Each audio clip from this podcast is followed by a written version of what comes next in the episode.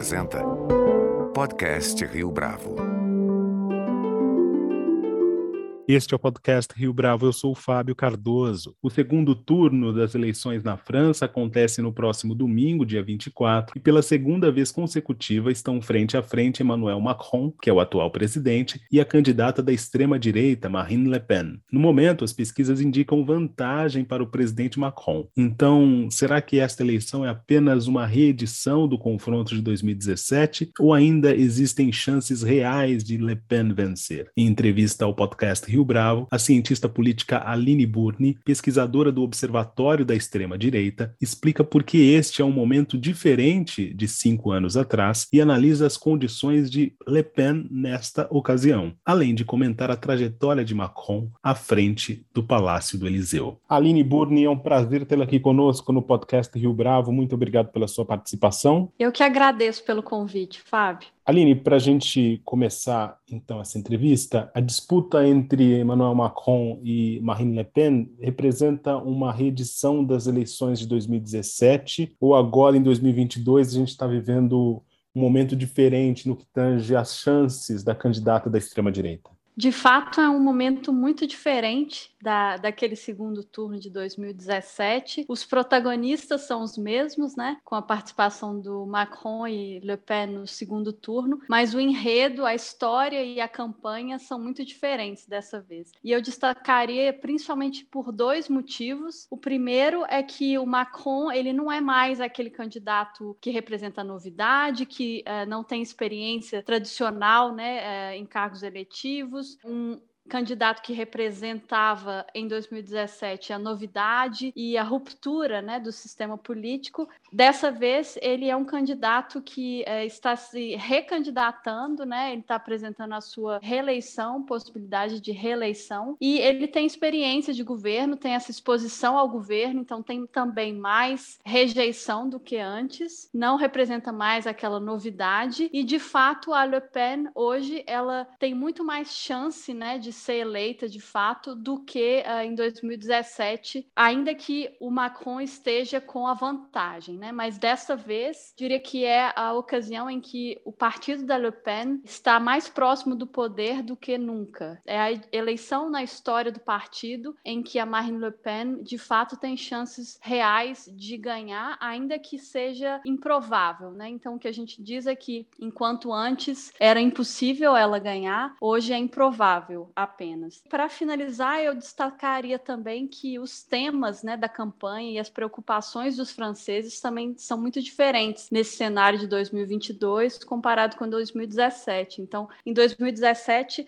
as principais preocupações tinham a ver com desemprego, terrorismo, né? Teve um evento de terrorismo próximo das eleições em 2017, enquanto que nesse ano as principais preocupações são o poder de compra, né, dos franceses que caiu bastante nos últimos meses, a saúde pública como consequência da pandemia de Covid e a aposentadoria, que existe a proposta de uma reforma da aposentadoria, então essa também é uma preocupação importante dos franceses. Agora, Aline, o presidente Macron não entregou aquilo que tinha sido previsto no seu programa em 2017? Quanto que ele frustrou a população francesa para ele estar nessa posição de tete a tete com Marine Le Pen? Eu diria que, na verdade, é, se a gente olhar os números, ele conseguiu ampliar o apoio dele né, entre o primeiro turno de 2017 e deste ano. Então, ele conseguiu manter um bom apoio apesar de todas as crises uh, que ele atravessou e teve que uh, gerenciar, eu acho que o cenário é, é, mais positivo, o saldo em geral é mais positivo para o Macron do que parece ser, né? Em termos das reformas, de fato, ele não conseguiu entregar todas as reformas que ele prometeu. Como eu mencionei antes, quando ele assumiu em 2017, ele tinha muito essa promessa de mudanças radicais, reformas profundas no sistema, que ele não conseguiu implementar na intensidade que ele prometeu. Né? Então, de certa forma, ele frustrou uma parte do eleitorado, principalmente os mais jovens, as pessoas que esperavam mudanças mais eh, radicais né, no sistema, mas ele manteve bem, eu diria, a aprovação. Inclusive, ele conseguiu eh, algumas conquistas importantes, por exemplo,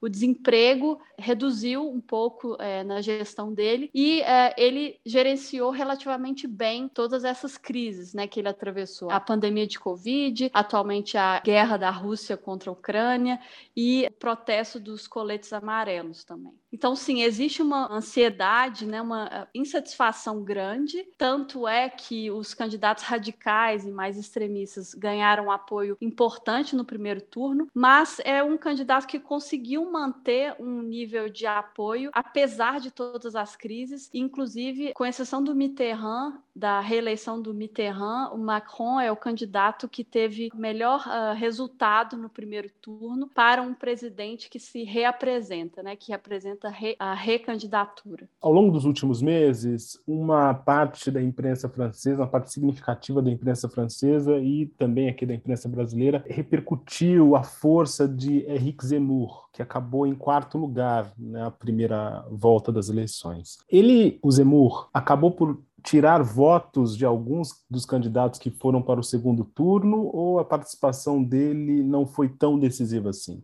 Eu acho que foi uma participação importante, principalmente por se considerar que é um candidato que não tem organização partidária, não tem uma base social consolidada, né, apoiando a candidatura dele. Então, foi um resultado significativo para uma primeira candidatura de uma personalidade fora da política e é, me parece que ele tirou sim votos, principalmente da Le Pen. Inclusive é ele que é, fornece hoje o maior a maior reserva de votos para ela no segundo turno. Então eu acho que ele tirou um pouco de votos dela. Hoje cerca de 75% dos eleitores de Zemmour no primeiro turno pretendem votar em Marine Le Pen. Então é significativo significativo, ainda que não seja suficiente para fazê-la ganhar esse segundo turno. E eu acredito também que ele tirou um pouco de votos da Pécresse, da candidata da centro-direita, porque ele tentou representar também um retorno ao nacionalismo mais exacerbado, que também fez parte de um grupo da direita, da centro-direita, é, em suas formações é, passadas. Nos últimos anos, algumas tensões relacionadas à questão migratória e de intolerância religiosa foram episódios marcantes desse primeiro mandato de Emmanuel Macron. Qual é o peso desses eventos para a disputa com Marine Le Pen agora em 2022? Bom, é difícil analisar essa pergunta porque o Macron, de fato, ele tomou algumas medidas na área da imigração e da, ele fez uma reforma da laicidade, né, que foram muito criticadas, principalmente pela esquerda, porque de certa forma essas medidas elas tornaram algumas políticas de imigração mais restritivas. Então, não foi uma reforma reforma liberalizante na área da imigração, foi uma reforma que colocou alguns critérios mais rígidos né, para a imigração, como, por exemplo, cotas é, para a imigração, seguindo o modelo da Austrália e do Canadá, é uma carência de três meses para imigrantes poderem usar o sistema público de saúde e outras políticas públicas, e é uma aceleração da concessão de asilo, né, que na verdade pode trazer eficiência para o sistema, mas mas não necessariamente decisões mais corretas, né, digamos assim. Foram políticas que são consideradas como de direita pela esquerda, eu diria, mas por outro lado foi uma estratégia dele para conseguir jogar no terreno da extrema direita, né? Então entregar também para esses eleitores que tendem a votar na extrema direita, para os quais essa questão da imigração e do islamismo radical são prioritárias. Então foi uma sinalização dele para esse campo também. Então eu diria que é difícil fazer um balanço de como que isso pode afetar Marine Le Pen, porque de um lado, os potenciais eleitores dela podem se sentir contemplados com uma política mais radical nessa área que é importante para esses eleitores que tendem a preferir a extrema direita, mas por outro lado, é, pode dificultar para o Macron a conquista dos eleitores mais à esquerda que considerariam que essas medidas são muito radicais, muito à direita para o uh, eh, gosto deles, né? E, inclusive, esse é um, me parece um ponto crítico, porque nesse momento os eleitores de Mélenchon, né, o candidato que ficou em terceiro lugar, que é de esquerda, vão ser essenciais para decidir esse segundo turno. Então, desde o início dessa campanha do segundo turno,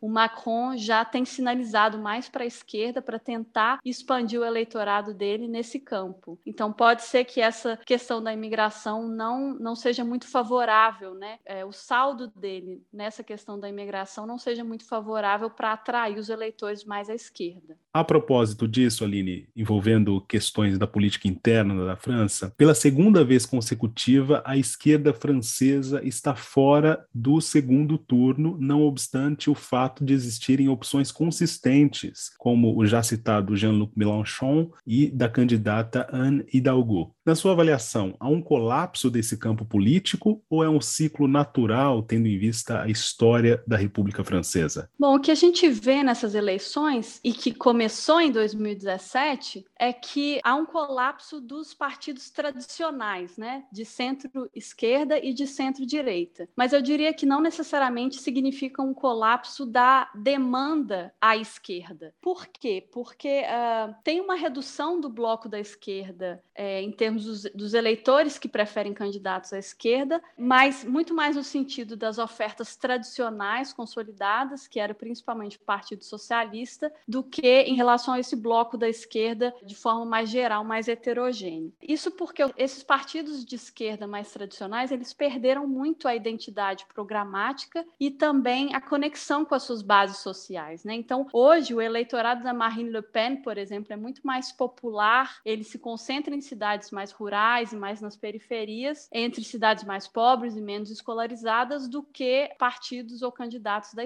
à esquerda. Mas, é, como eu disse, há um colapso do partido tradicional de centro-esquerda, o Partido Socialista, mas não necessariamente da demanda eleitoral por uma esquerda, né? Porque se a gente olhar a soma do Mélenchon, uh, do Jadot, que é o candidato verde, que também é mais à esquerda, e de outros candidatos menores nessas eleições, eles coletaram mais de 30% dos votos é, juntos. Então, a esquerda na França ela tem diminuído nos últimos anos, dando espaço para preferências mais à direita, mas ela ainda existe, ainda está viva e principalmente entre os mais jovens, né? O Mélenchon foi o candidato com maior preferência pelos mais jovens. Tendo em vista a sua atuação no contexto da guerra entre Rússia e Ucrânia, o presidente Macron se saiu melhor ou pior junto à opinião pública francesa? Qual é a sua avaliação, Aline? Em um primeiro momento, né, em março, logo que a guerra começou, houve aquele chamado efeito bandeira, em que os governantes envolvidos em crises ou guerras, eles ganham apoio né, da população. Então, isso aconteceu com o Macron. Em março, ele teve um nível de intenção de votos mais alto durante a campanha, ele chegou a 30%, 31%, mas esse efeito não durou muito tempo. Depois de um mês, ele voltou para o nível de 25%, ali uh, próximo de 25%. Então, me parece que inicialmente ele conseguiu uh, aproveitar desse evento para ganhar popularidade, justamente por se colocar como uma liderança com credibilidade para lidar com uma situação dessa gravidade, em contraste com outros candidatos, né, que foram colocados como pró-Putin, principalmente a Le Pen e o Mélenchon. Então, eles perderam credibilidade por causa disso, mas, por outro lado, o Macron ficou tão envolvido com essa crise, com essa guerra, que ele esqueceu um pouco de fazer campanha e ele passou a ser visto como distante né, do cidadão comum, como não envolvido na campanha e visto muito mais como presidente do que candidato. E, além disso, eu diria também que a Marine Le Pen ela conseguiu rapidamente se posicionar contra a guerra e ela fez um esforço de se distanciar dessa proximidade com o Putin. Ela apoiou, inclusive, a recepção, a chegada de refugiados ucranianos. Então, ela conseguiu uh, se esquivar um pouco dessa associação com o Putin. Então, num primeiro momento, foi benéfico para o Macron, mas ele não conseguiu manter esse efeito bandeira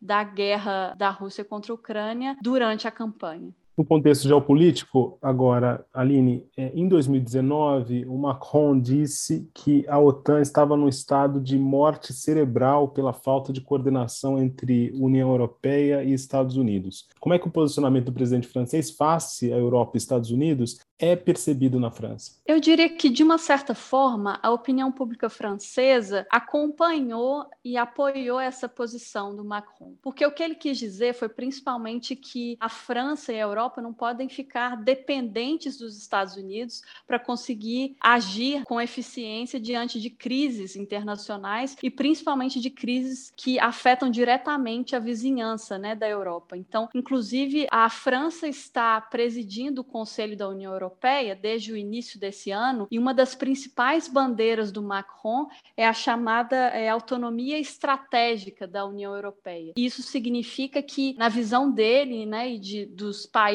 que apoiam essa autonomia, a União Europeia deveria ter mais uh, independência e mais capacidade de agir diante de crises e guerras de forma independente dos Estados Unidos, ainda que isso não signifique romper com essa aliança. Então, isso é uma proposta do Macron que eu acho que tem uma ressonância positiva na sociedade francesa, porque, de uma forma geral, uma sociedade que priva por essa independência, autonomia em assuntos estratégicos e de defesa, e a gente viu um certo acompanhamento desse clima na opinião quando uh, Macron teve essa fala, né? Então, por exemplo, a confiança na OTAN, ela caiu muito nos últimos anos na França, passou de 71% em 2009 e uh, foi para 49% em 2019. Então, eu acho que, de certa forma, o Macron conseguiu apoio da opinião pública para essa proposição, que uh, apoia também, vê com bons olhos, de forma positiva, essa maior autonomia da França e da União Europeia em relação às decisões estratégicas e de defesa dos Estados Unidos. É correto afirmar que uma eventual presidência de Marine Le Pen tem força o bastante para reverter os avanços da União Europeia e da presença francesa no mundo, ou é um exagero pensar assim em retrocesso da globalização?